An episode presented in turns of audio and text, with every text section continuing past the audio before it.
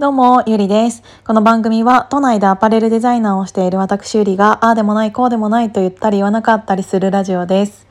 あのー私結構さ、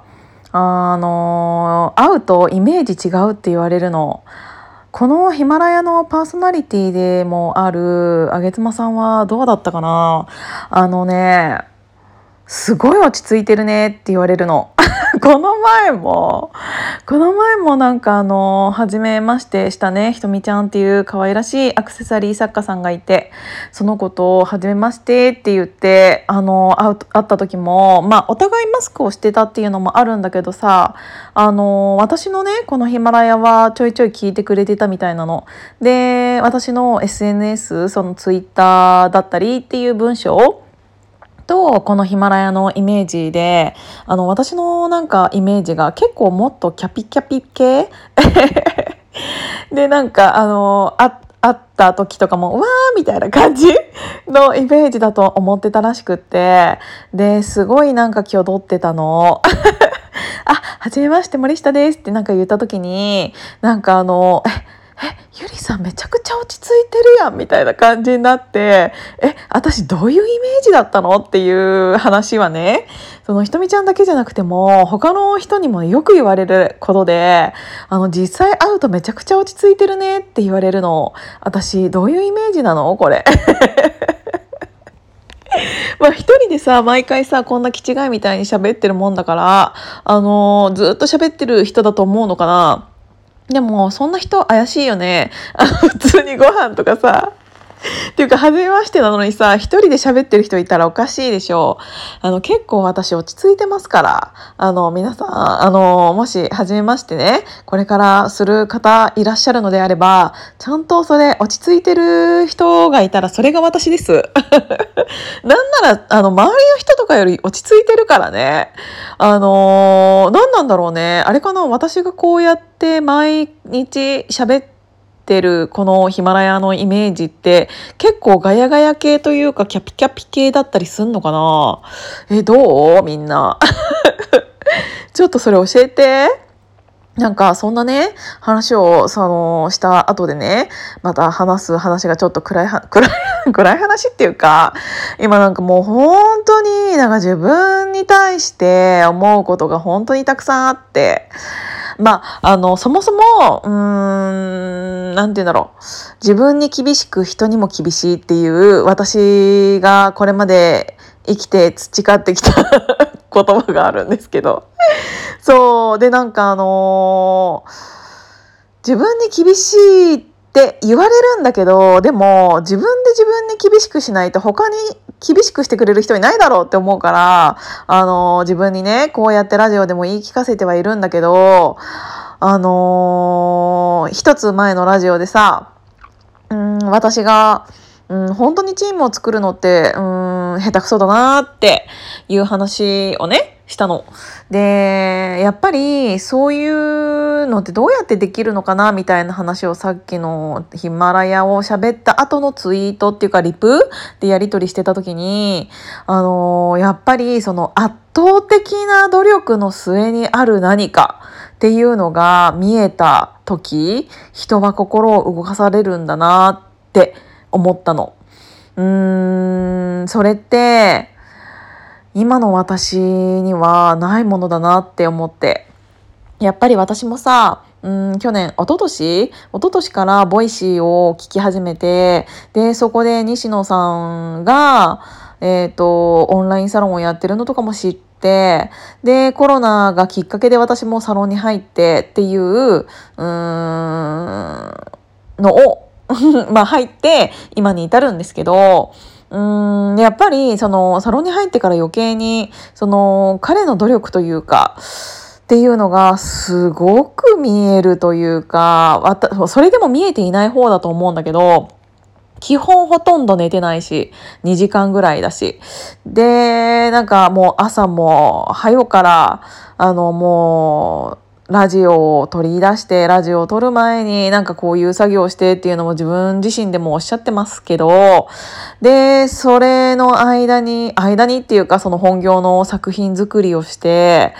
で、また夜中に YouTube や、またやってんな、YouTube ライブみたいなのを見ながら、こっちは寝て、で、起きた時にももう彼は起きていて、みたいな、もう、誰がどう見ても、誰よりも努力をしている。圧倒的な努力をしているっていうのがもう見えるんですよ。だから彼にはみんながついてくる。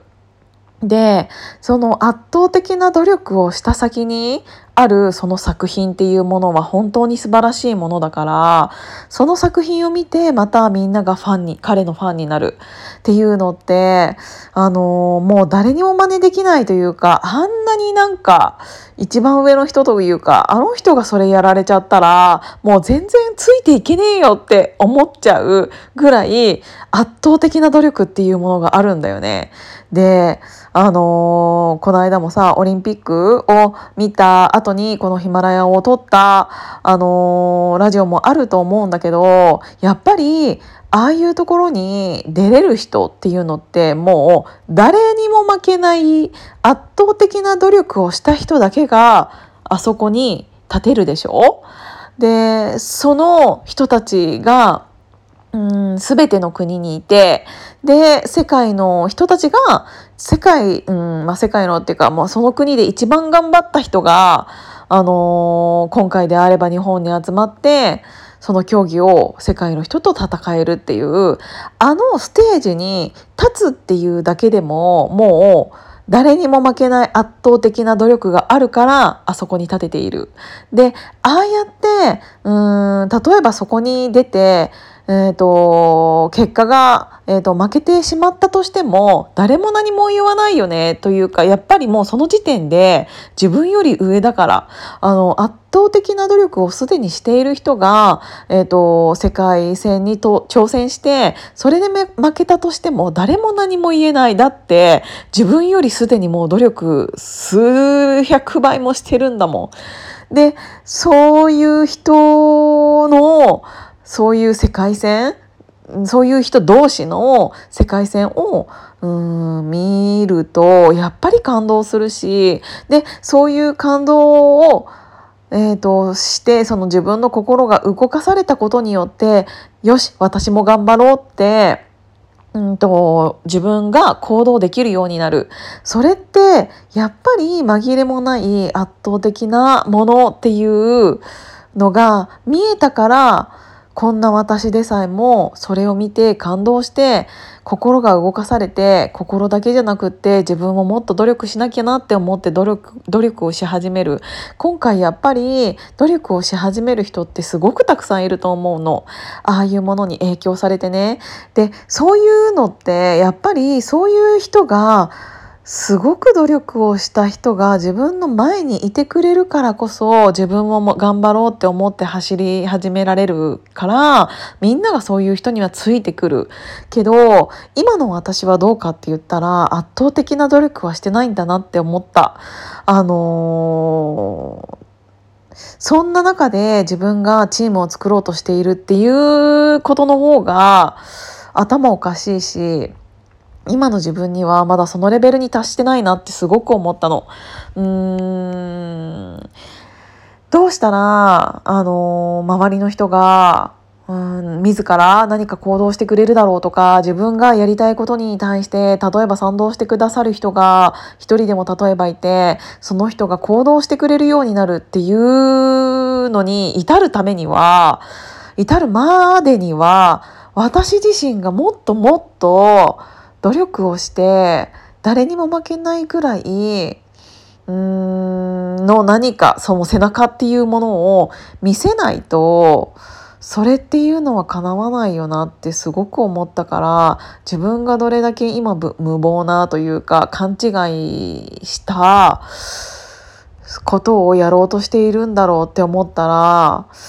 うーん今の自分がやるべきことではないのかなって思ってうんまた9分40秒になっちゃった。もうとりあえず